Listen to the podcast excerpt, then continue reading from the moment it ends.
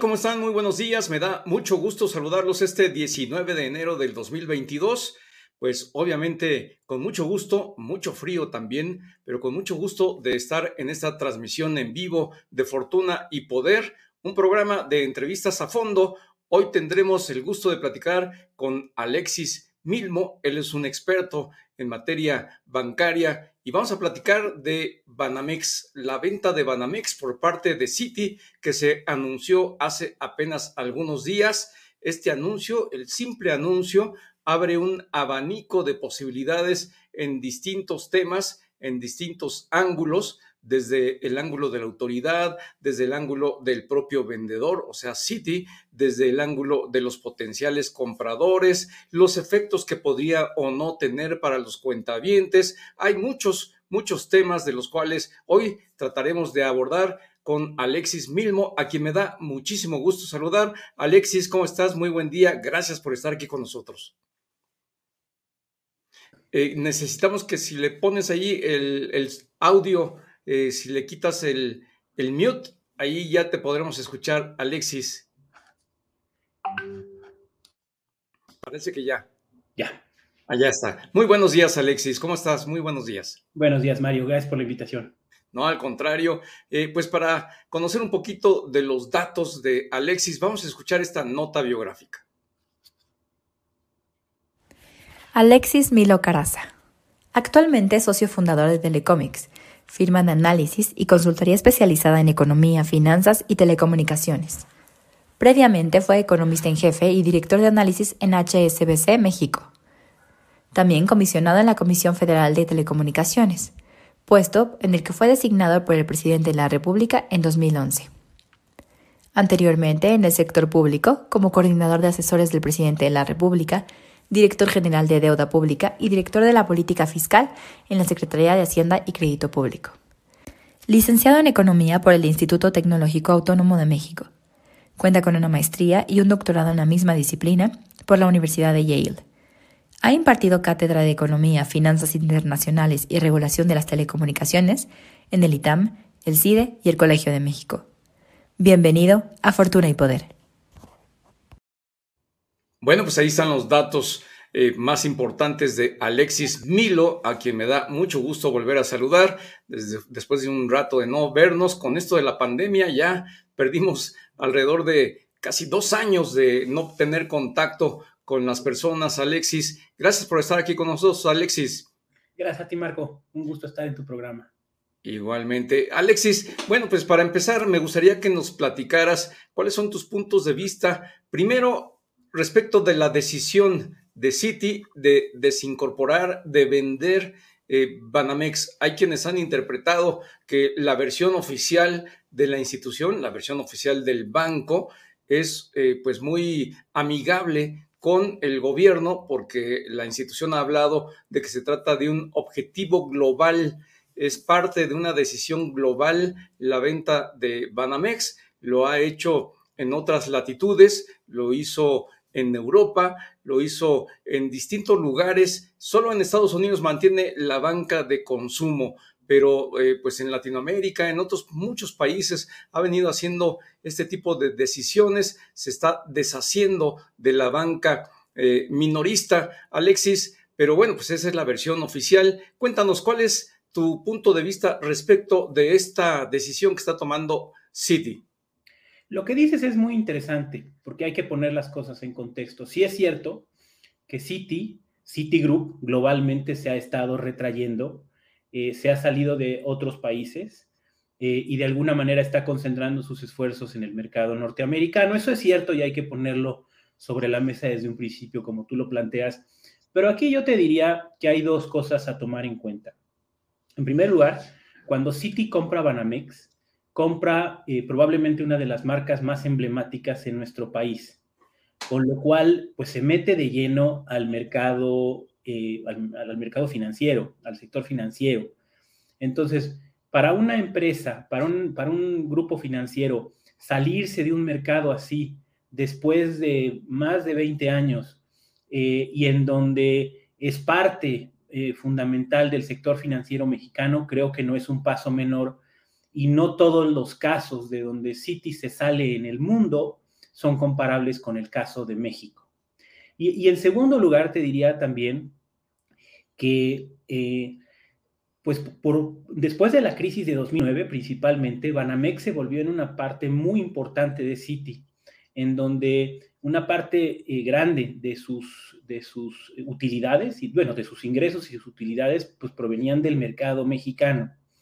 Entonces, a pesar de que hay esta tendencia global que tú mencionas, tomando en cuenta la presencia de Citi y la importancia que Banamex tiene desde el punto de vista financiero para Citi como fuente de fondeo, creo yo que no es una decisión menor y probablemente sí hay ciertas consideraciones a nivel de a nivel país que en este caso están teniendo una repercusión en la decisión que toma Citi.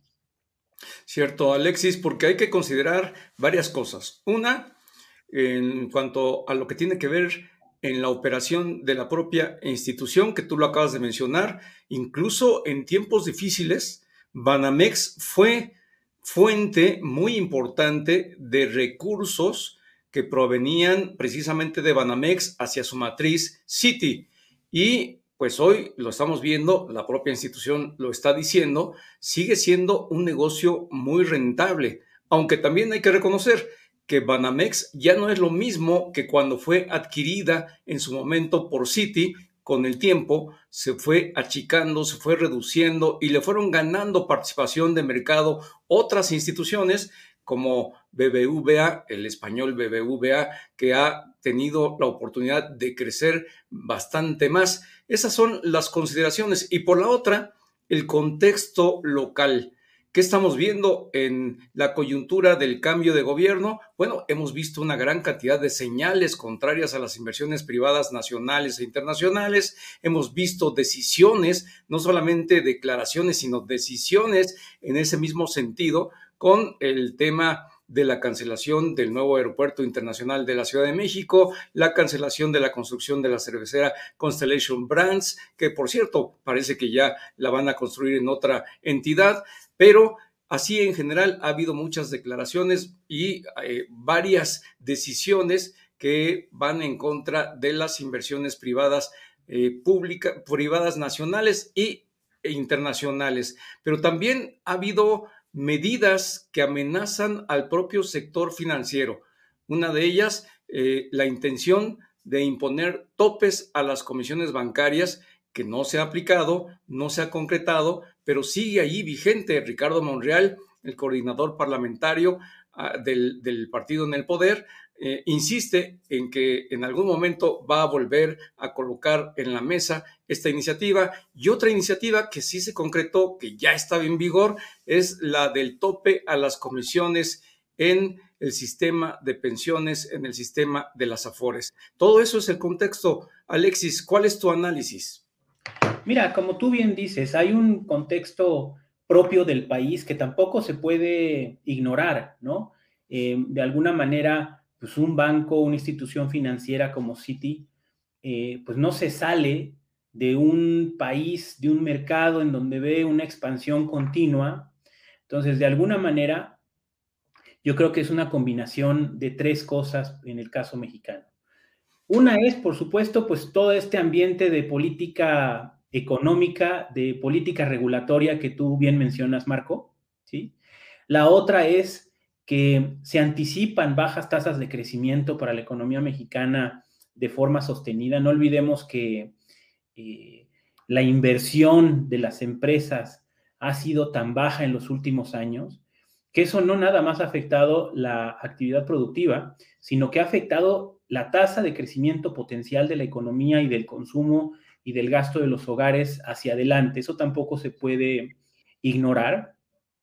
Y por último, tampoco se puede ignorar que hay, hay algunos temas de política financiera en donde mucha de la inclusión financiera que quiere llevar a cabo el gobierno, pues es a través de sus propias instancias, como el Banco del Bienestar u otras, otras formas en que el gobierno está encontrando la manera de dispersar recursos y que para, una, para un banco con la capacidad instalada, con el despliegue de sucursales que tiene Banamex, pues eh, no, es un, no es un ambiente atractivo. Entonces, te diría que, te diría que es una suma de cosas.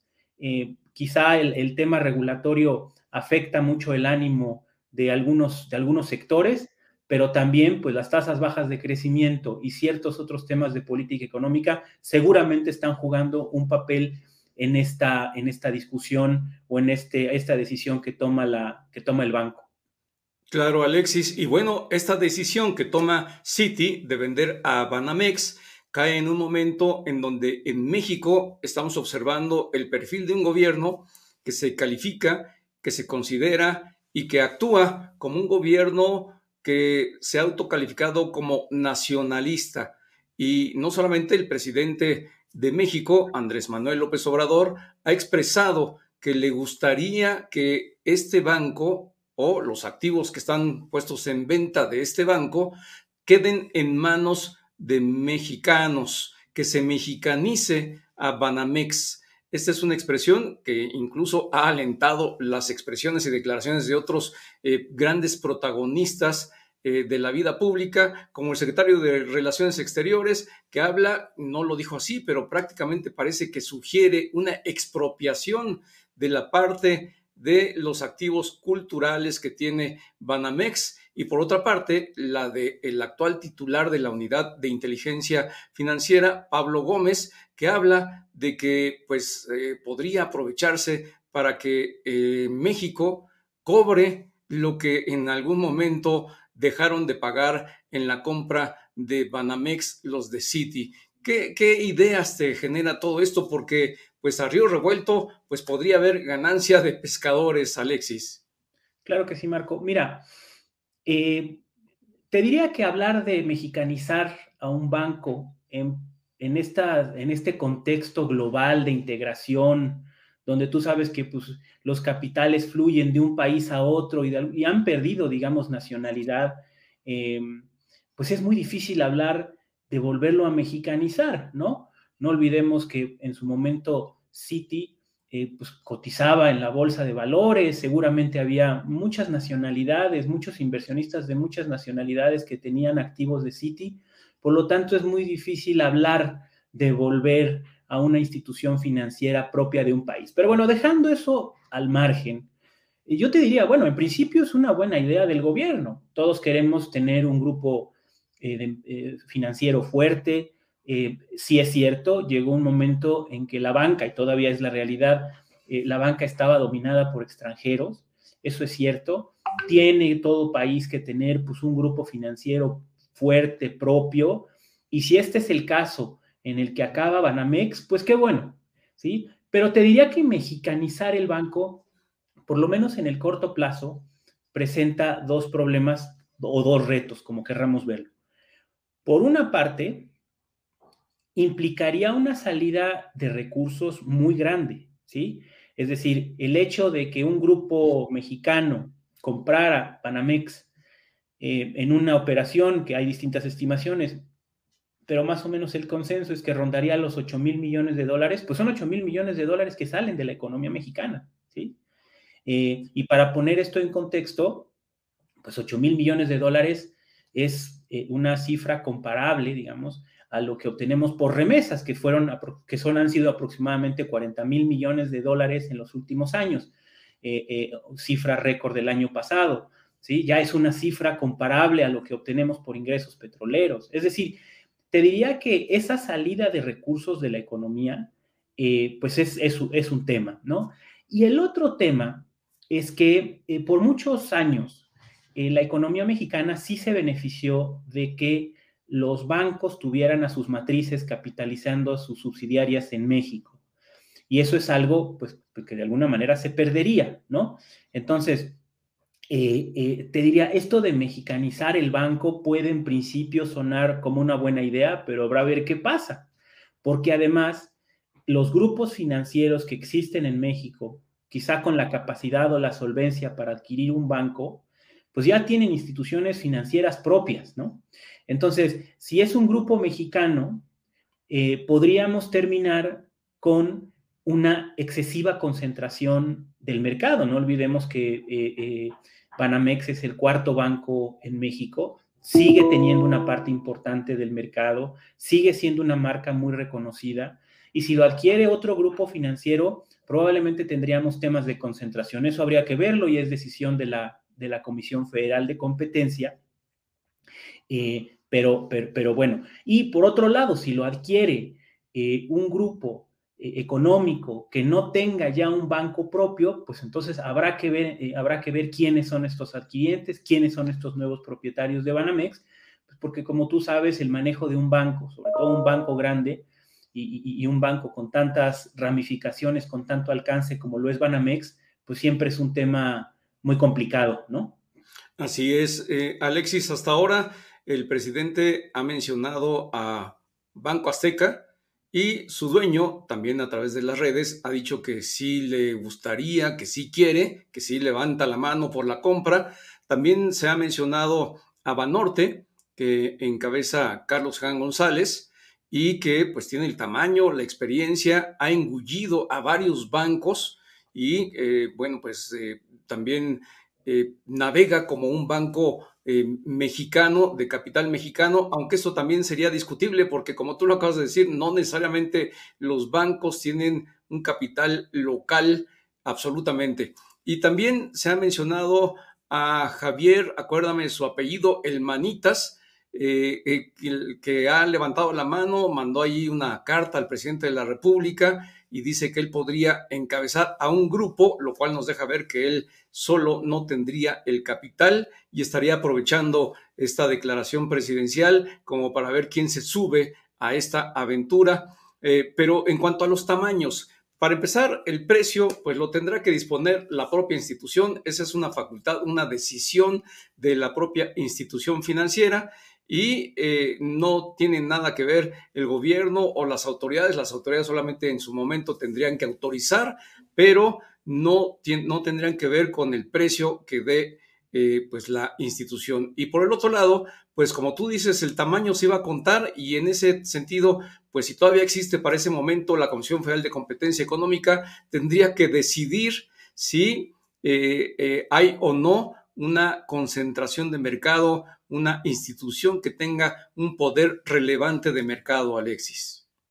Así es, mira, en, cuanto a lo que tú mencionas, la verdad es que todavía hay muy poca información. Es, es, es, de llamar la atención que para un movimiento tan grande como este tenemos poca información por parte de Citi, tenemos poca información por parte del gobierno y creo que muchas cosas las iremos sabiendo. Efectivamente, varios interesados levantaron la mano. No me extraña, como te decía al principio de la charla, eh, pues Banamex eh, es, un banco emblemático, es, es un banco con gran marca, pues es el Banco Nacional de México, ¿no? Eso evidentemente le puede llamar la atención a cualquiera.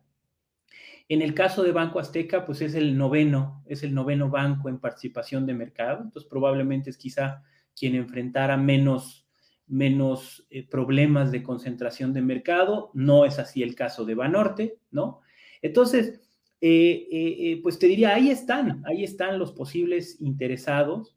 Y también algo que la Secretaría de Hacienda, a través de la Comisión Bancaria y de Valores, a la hora de aprobar esto, tendría que tomar en cuenta es, pues bueno, quién es el, quiénes son los dueños, los directivos de este banco.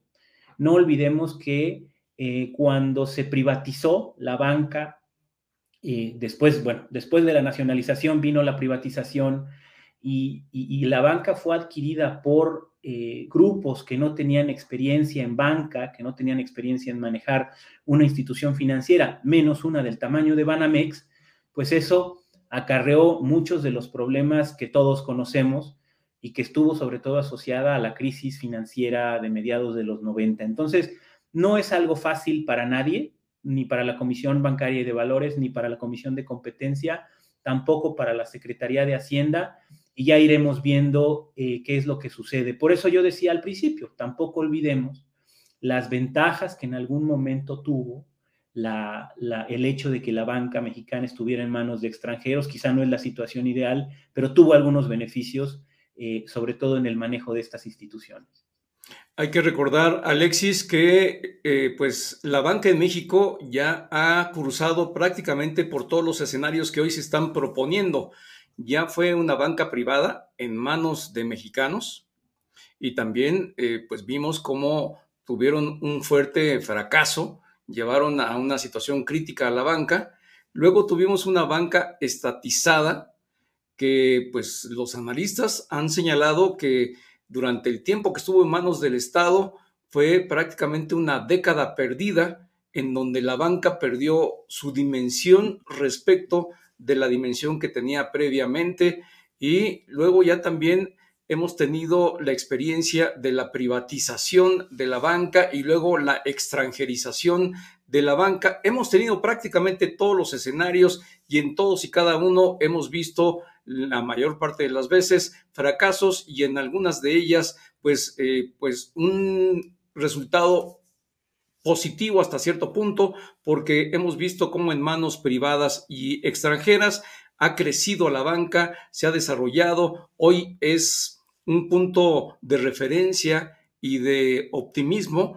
Eh, dicen que la banca hoy es parte de la solución porque la banca en México está bien capitalizada, está capitalizada incluso por encima de los niveles que exigen las autoridades regulatorias. Y yo por eso quisiera preguntarte, estas intenciones, estas ideas de que pudieran llevar a que el gobierno participe, no solamente con la, declaración y la expresión de que le gustaría que quede en manos eh, de mexicanos, sino que coadyuve para que así sea, ¿qué tantos riesgos estaría generándose, no solamente en cuanto a la probable distorsión del mercado, sino en cuanto a una intervención de, como política del gobierno mexicano? Pues mira, eh, es una pregunta interesante. Eh, yo creo que eh, mm, sí genera una especie de, una, especie de preocupación de que el gobierno pudiera estar interviniendo demasiado en la actividad económica.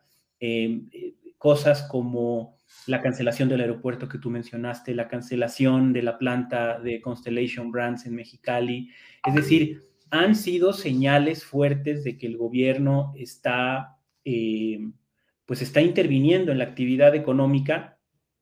El hecho de que se mencione la posibilidad de, mexicanizar el banco, pues, son cosas que no necesariamente eh, alimentan o fortalecen el ambiente de negocios en México, sobre todo porque al final del día esto debería ser una decisión eh, pues de mercado, debería ser una decisión de cuál es el grupo local o extranjero mejor posicionado para adquirir el banco y para manejarlo, ¿no? Entonces, yo creo que todo esto no, no contribuye. Yo creo que el, papel que podría jugar el gobierno, y, todavía está a tiempo de hacerlo, el papel que podría jugar el gobierno es ser, digamos, un, buen árbitro, eh, alguien que conduzca este proceso, obviamente que llegado el momento apruebe la transacción con, pues, con todas las razones técnicas, con todas las razones de política económica y política financiera, y pues que esto fuera visto por el mercado, por los participantes del mercado, pues como una decisión basada en cuestiones financieras, económicas y obviamente pues no, no políticas, ¿no? Así es, Alexis. Y otro gran jugador que también ha estado puesto en los reflectores, no necesariamente por su propia voluntad, es el del empresario Carlos Slim. ¿Qué tantas posibilidades crees que eh, se tengan de que pudiera participar o esté interesado en la compra de, esto, de este banco? Pues mira, eh, ese es un grupo financiero que ya tiene un banco, es un banco importante, Inbursa, no está probablemente entre los primeros cinco en participación de mercado, pero Inbursa ha desarrollado un modelo de negocio, te diría un nicho dentro del sector financiero que es muy, que es muy interesante y pues obviamente sería un jugador bien posicionado porque ahí sí, pues no hay duda de que es un grupo eh, con un banco de tamaño mediano, digamos, que además tiene experiencia en el manejo en este tipo de instituciones eh, y que además, pues obviamente con todo el respaldo de pertenecer a un conglomerado de empresas mucho más grande, probablemente el, grupo financiero más grande del país, eh, pues yo creo que eso podría inspirar algo de confianza, ¿no? Pero habrá que ver, porque de nuevo volvemos a caer en, los temas de concentración, volvemos a caer en los temas de manejo del, banco, etcétera, pero, pero evidentemente hay jugadores bien posicionados en México si quitamos el tema de la concentración.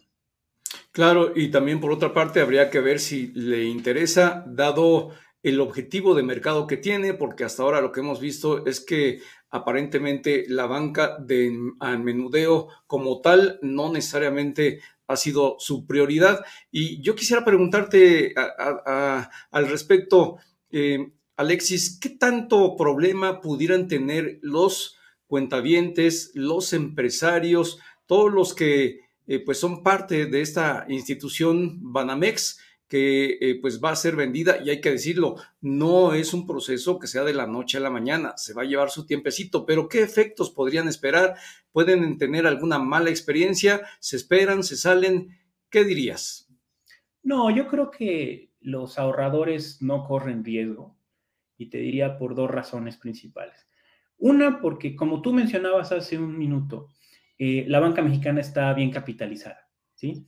Eh, incluso por, por arriba de los niveles, los estándares internacionales, ¿sí? Eh, entonces, eh, este nivel de capitalización lo que quiere decir de, de, manera sencilla, pues es que tiene un buen respaldo para los ahorradores, para los inversionistas. Entonces, creo que dentro de lo que cabe, los riesgos por ese lado son, son pequeños. Y por otro lado, cualquier ajuste que hubiera que hacer eh, en términos de los pasivos que tiene el banco, recordemos que un depósito en un banco es un pasivo del propio banco, pues se pueden manejar, se pueden acomodar en la operación de venta.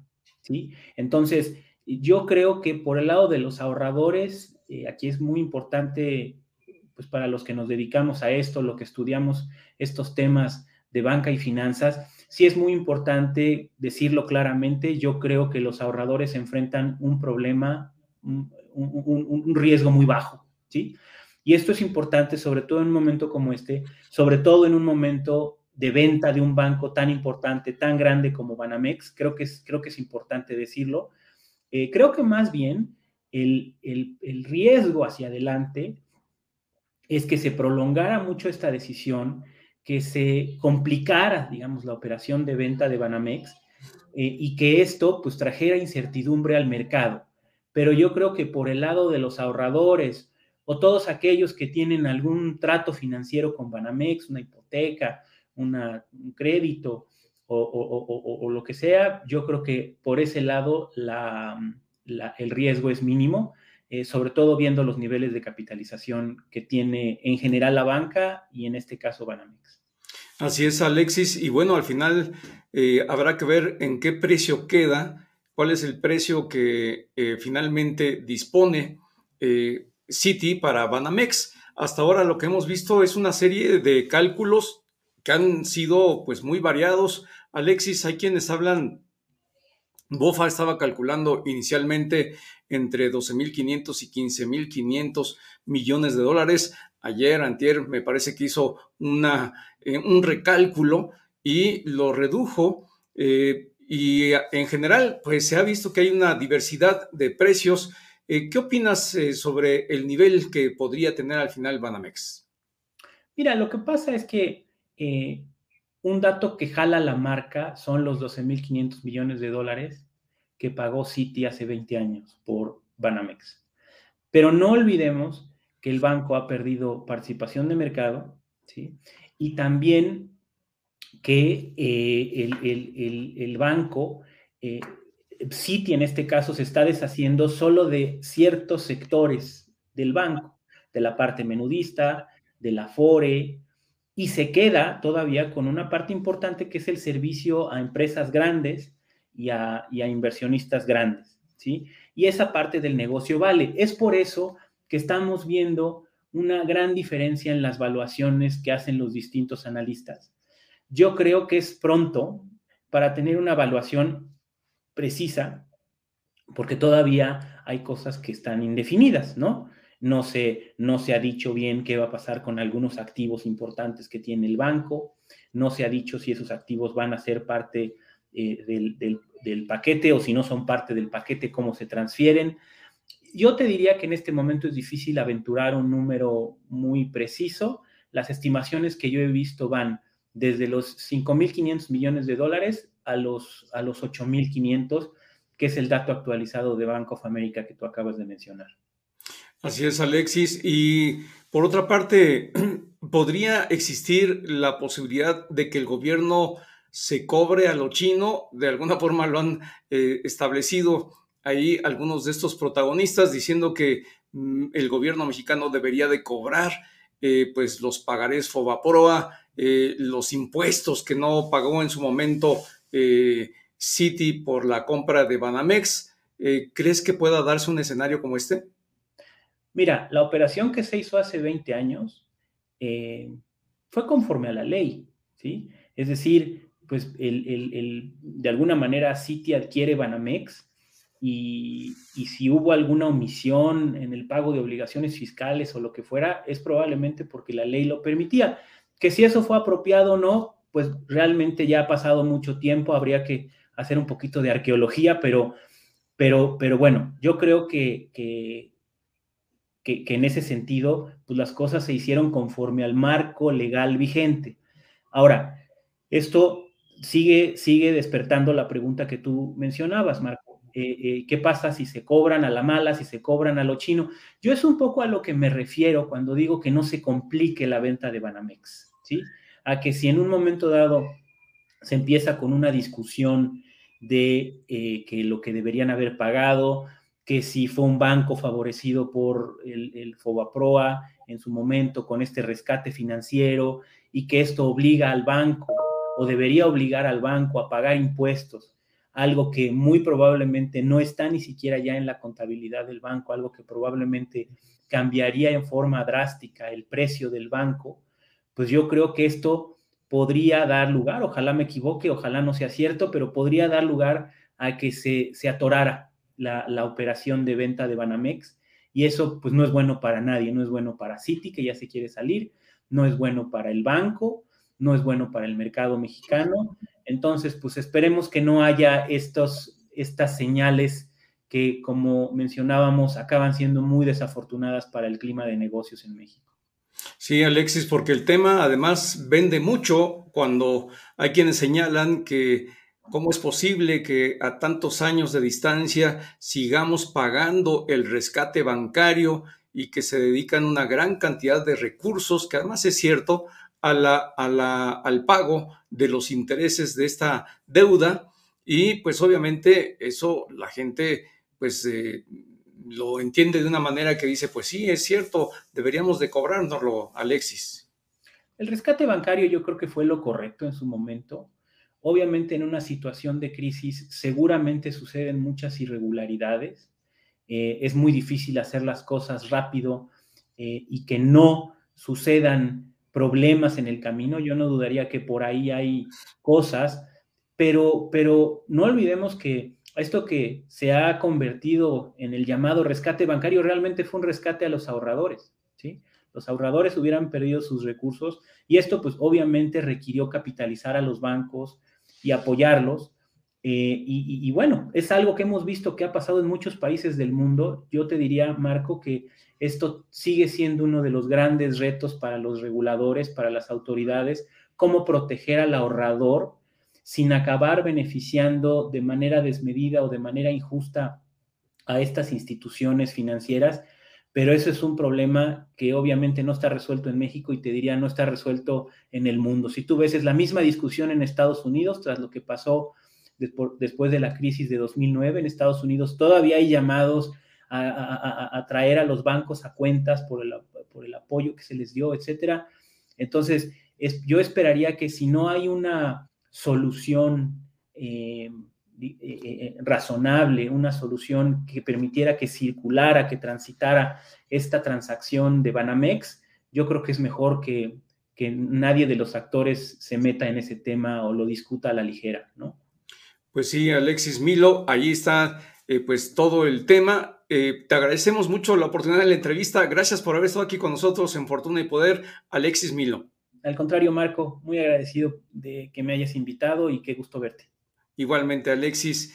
Bueno, amigos, pues ahí está, ahí están todas las ideas en torno a lo que está ocurriendo con este anuncio de la venta de Banamex por parte de Citi. Sin lugar a dudas, estamos apenas en el inicio de esta que parece será una película de larga duración. El proceso de venta eh, tendrá que llevar eh, un tiempo en el que las autoridades en México y también en Estados Unidos tendrán que emitir sus opiniones respectivas y por supuesto se trata de un tema que a todos nos interesa, sobre todo a aquellos que tienen cuentas en Banamex. Ya lo escuchó usted, si usted es cuentaviente, es empresario, tiene alguna relación con esta institución, no se preocupe, no hay ningún eh, tema por el cual preocuparse en términos de operación. La institución está muy bien capitalizada y es un proceso que va a llevar su tiempo. Le agradezco mucho la oportunidad de haber estado aquí con ustedes. Muchas gracias por su atención. Lo esperamos en la próxima emisión de Fortuna y Poder. Hasta entonces.